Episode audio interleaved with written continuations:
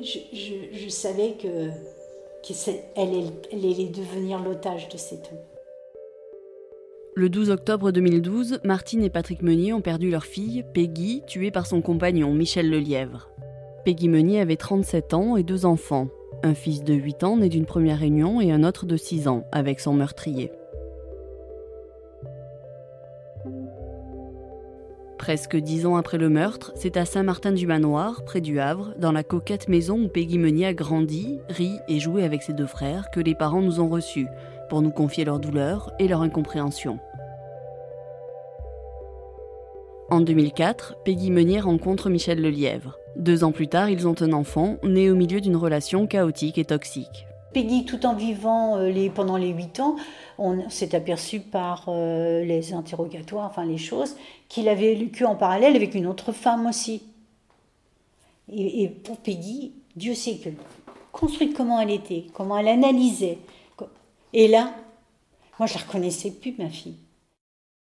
Peggy, Peggy, vous avez vu, c'est une, jolie femme, 90 de poitrine, enfin voilà, enfin euh, des formes. Elle est, Peggy, elle est passée euh, à la fin, elle était au 34. Donc physiquement, physiquement, plus de poitrine, plus comme si elle cachait ses formes. Il fallait qu'elle passe euh, à travers, qu'on la voie plus.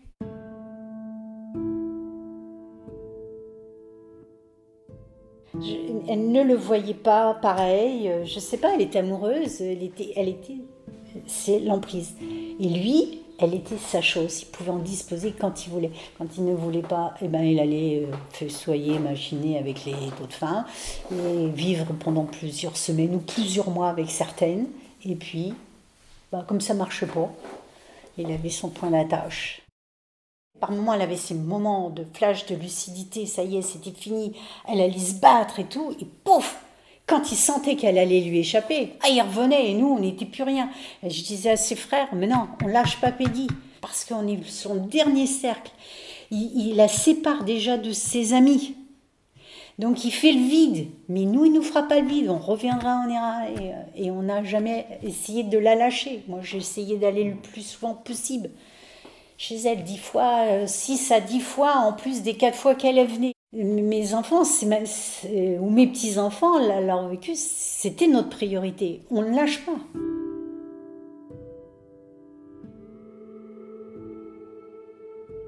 Soutenue par ses proches, Peggy Meunier s'extrait petit à petit des griffes de son compagnon. Après des années compliquées pour trouver un emploi stable, elle se lance dans l'enseignement. Elle s'épanouit, reprend confiance en elle et se décide enfin à quitter Michel Lelièvre. En, début d'année 2012, je l'ai vu chercher tiens, est-ce que je pourrais devenir propriétaire? Est-ce que je pourrais euh, louer? Oh bah tiens, je vais peut-être quitter les shops. Voilà, Peggy, Peggy a commencé à avoir des, projets. Elle était repartie. Et ça s'est fait progressivement, bien évidemment. C'est long, c'est long une reconstruction. Il a fallu trois ans pour, la, pour reconstruire. Mais elle s'est reconstruite tout en ayant peur parce qu'elle essayait toujours de le ménager. Elle avait trouvé sa voie, retrouvé l'assurance, et elle a recôtoyé du monde. Là, là, son cercle, en fait, s'ouvrait. Et en août 2012, elle a cessé d'être sous son emprise. C'est là, donc, il est parti tout seul. Elle n'a pas voulu l'accompagner chez ses parents. Pour la première fois, elle lui disait non. Le 2 octobre, c'était l'anniversaire de sa grand-mère. Peggy, pour rien au monde, aurait loupé un anniversaire.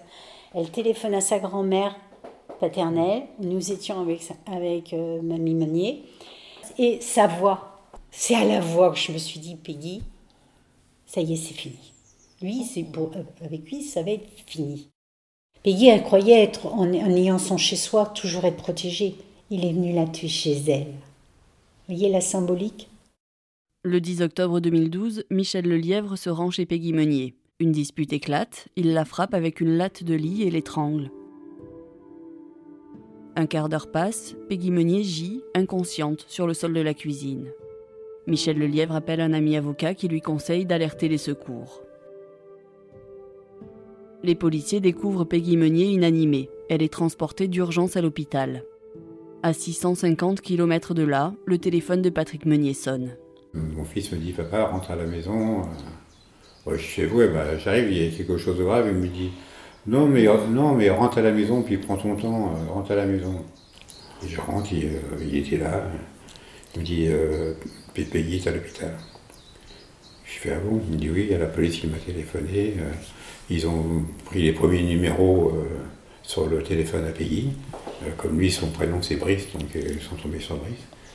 Et euh, voilà, ils ont annoncé que c'était Michel Lelièvre qui l'avait étranglé, donc Peggy était en, admis à l'hôpital. Elle était toujours vivante, mais admise à l'hôpital.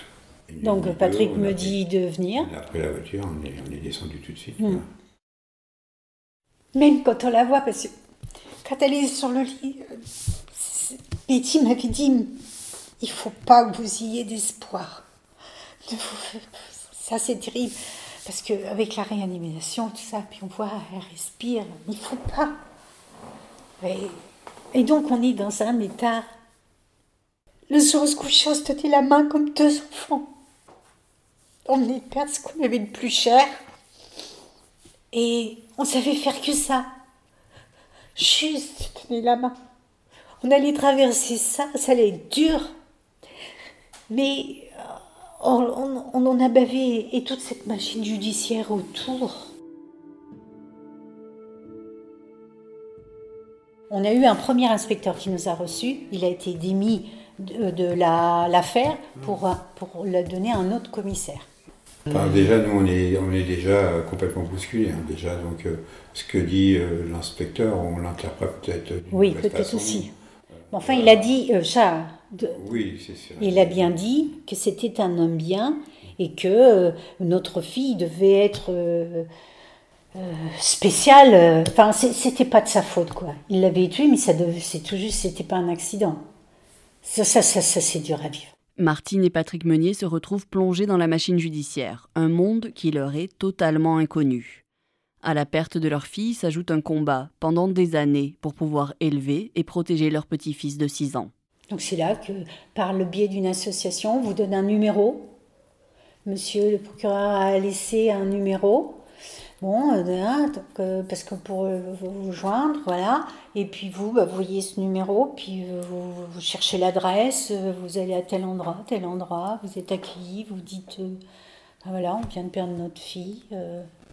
Et là, on était, tout, tout ce qu'on pouvait dire, c'était en doute l'association qui devait nous accompagner, mais ils ne nous accompagnaient pas, ils nous démolissaient.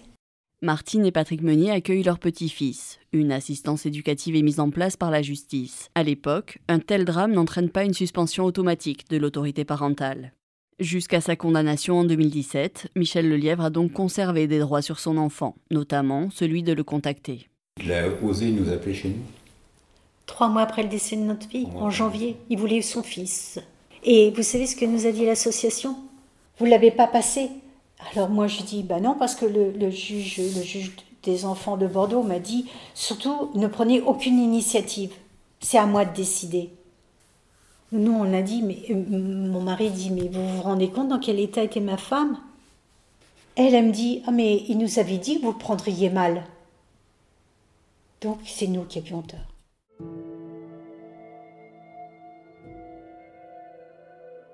Jugé devant la cour d'assises de la Gironde en 2017, le meurtrier de Peggy Meunier a été condamné à 16 ans de réclusion criminelle. L'autorité parentale lui a été totalement retirée. Une condamnation qui n'a pas entraîné la fin des procédures pour Patrick et Martine Meunier. C'est pas fini. Puisqu'on passe devant un expert, devant un expert pour, euh, par, rapport au civil, dans la commission d'indemnité.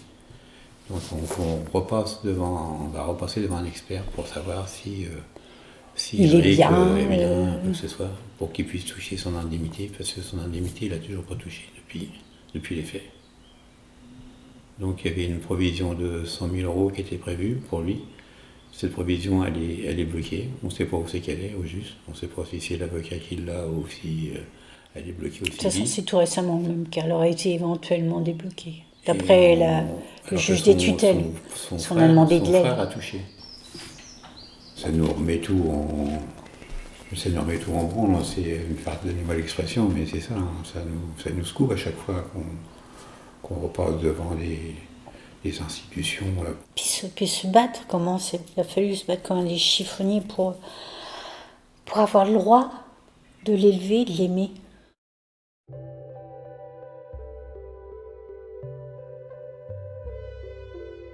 Ce témoignage a été recueilli et monté par Elisa Artigue Cascara. Cet épisode fait partie d'une série de Sud-Ouest consacrée au féminicide à retrouver sur sudouest.fr et dans le podcast Ici Sud-Ouest, disponible sur toutes les plateformes d'écoute. Merci de nous avoir écoutés. Si vous avez aimé cet épisode, n'hésitez pas à le partager et à en parler autour de vous. À bientôt!